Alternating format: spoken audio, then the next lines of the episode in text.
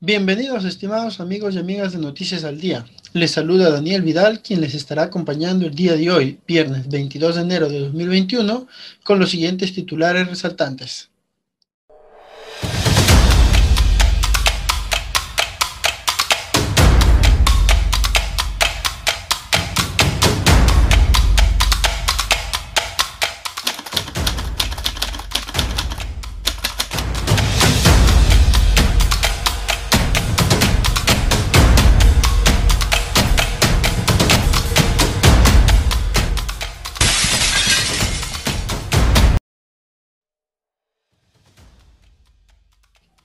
Bien, aunque parece que ya estamos observando un patrón de impuntualidad en las presentaciones gubernamentales, lo bueno fue que en esta oportunidad el mensaje brindado a la población se dio de manera más concreta y precisa. En otras palabras, se pudo entender mejor la comunicación brindada. Y en esta ocasión, quien encabezó el discurso a la nación fue Violeta Bermúdez, la presidenta del Consejo de Ministros, acompañada de Pilar Macetti, ministra de Salud, y Sol Ángel Fernández, ministra de Vivienda, Construcción y Saneamiento. Lo primero que se mencionó fue que no habrá un confinamiento total de las personas, es decir, no habrá cuarentena estricta, teniendo en cuenta ello la salud de las personas y su economía. Bueno, aunque estamos eh, en un punto muy álgido de la enfermedad, recordemos que en mayo del año pasado estuvimos en un número, números menores de contagio a los que estamos ahora y decisiones de ese momento pudieron aplagar un poco la enfermedad. No quiere decir que estamos de acuerdo con ello, ni tampoco decimos que son las mejores decisiones que se han tomado, y la historia lo ha corroborado así. Pero se debería dar precisiones con respecto a esta cuarentena, ya que las brindadas no son lo suficientes porque el número de contagios sigue creciendo y la gente lamentablemente reacciona a un problema cuando hay un imperativo de por medio. Otra idea manifestada fue una evidente contradicción entre lo ideal y lo real ya que mientras que la presidenta de ministros informa que se están implementando los centros de atención médico con camas UCI, camas hospitalarias, respiradores artificiales y un presupuesto adicional para centros de atención y aislamiento temporal, lo real nos dice la calle que hay personal médico contagiado que no tiene dónde atenderse, así como una infinidad de personas en todo el país que no sabe qué hacer con sus familiares que están en situación crítica y con esta enfermedad. Entendemos que estas respuestas inmediatas no van a poder cubrir esta situación de crecimiento rápido de la enfermedad.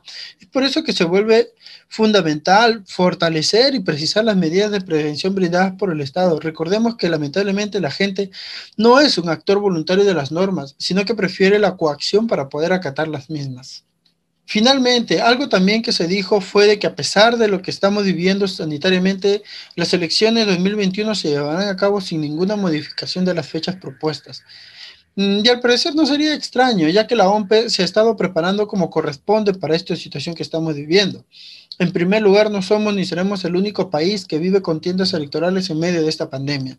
Estamos seguros que con una buena organización las mismas serán un éxito total no solo por los resultados que emitirá, sino por el número de contagios aplacados que se manejará. Para ello, justamente la OMP ya tiene hasta siete protocolos de seguridad que abarcará horarios de votación, la cual será desde las 7 de la mañana hasta las 7 de la noche. Y se votarán en horarios específicos según el último número de tu, de tu DNI. También habrán sufragios al aire libre, bonos para los miembros de mesa, entre otros puntos que ha tenido muy bien conveniente planificar esta entidad estatal. Entonces, sobre este tema no hay mucho más que decir, más que se realice una buena repercusión de esta información para que los ciudadanos eh, no se malinformen con respecto a este tema, como sí ocurrió lamentablemente con el tema de las vacunas. Bien, después de lo mencionado, pasamos inmediatamente a la publicidad.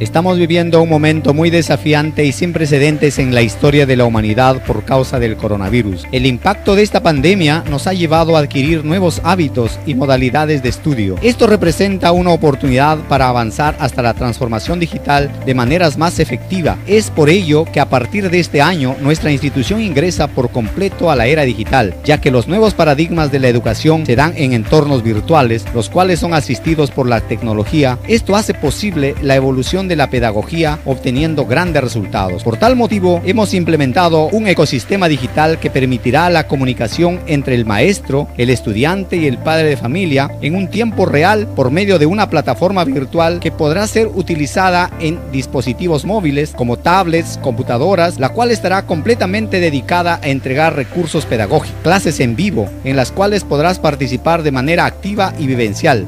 También se subirán notas, se entregarán comunicaciones, se tomarán asistencia, se desarrollarán las prácticas de manera participativa e incluso se podrá rendir evaluaciones digitales que cumplan con todos los requisitos formativos. En el nivel de primaria continuaremos con nuestros módulos bien implementados para la era digital, donde el estudiante ya no utilizará cuadernos ni tendrá que sacar copias, pues todo lo encontrará en dicho material de estudio, el cual se le brindará de manera física para el buen desarrollo cognitivo. En el nivel de inicial tampoco se utilizarán libros, ni cuadernos, ni copias, pues todo lo encontrarán en un compendio que se le brindará al padre de familia en físico para que el estudiante pueda trabajar de manera más fácil y didáctica. De esta manera ingresamos de lleno a la era digital, formando estudiantes pensantes, críticos y reflexivos, adaptados para triunfar en un mundo globalizado y cada vez más competitivo. Ven y sé parte de nuestra prestigiosa institución educativa Tercer Cielo.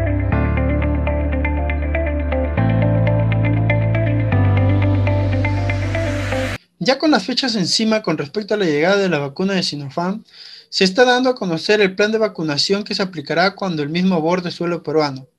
Con este primer millón de vacunas se abordará, como ya se conoce, a la primera línea de ataque de esta enfermedad, es decir, a todo el personal de salud, médicos, enfermeras, técnicos, etc. También se tomará en cuenta las Fuerzas Armadas y miembros de la Policía Nacional, bomberos, Cruz Roja, Serenazgo y limpieza, y a los que fueron elegidos miembros de mesa. Ya en la segunda fase de vacunación están los adultos mayores de 60 años de edad, las personas con comorbilidades, comunidades nativas, personal de limpia y las que están privadas de su libertad. Finalmente, ya en la última fase estarán las personas de 18 a 59 años de edad.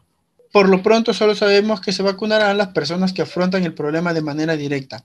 El resto de personas tenemos que persistir en nuestros protocolos de prevención y más aún en estas circunstancias donde la velocidad de contagio es bastante rápida en especial en los adolescentes de 12 a 17 años que tienen 59% de contagiados solo esta semana.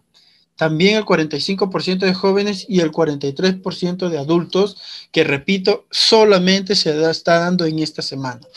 Y para cerrar esta transmisión, nos vamos al campo de la política, donde esta semana debemos saber cómo quedará la situación de César Acuña con respecto a la eliminación de su candidatura y la apelación que dio precisamente a ello. También por medio del programa Lancerrona se dio a conocer que varios ex afiliados fujimoristas están en la plancha congresal de George Forsyth, quien cuando visitó la libertad en esta semana eh, mencionó por todos los lados que es un aférrimo antifujimorista, donde nos sorprende claramente de que dentro de su plancha por la libertad tiene precisamente a dos candidatos del fujimorismo. Bueno amigos, ustedes ya saquen sus cuentas con respecto a este candidato. Con esto nos despedimos y agradecemos a todos los que están transmitiendo este programa por participar del mismo. Comparten y comenten el mismo sin ningún problema que permita una mejor interacción entre ustedes y nosotros. Muchas gracias y nos encontramos la otra semana.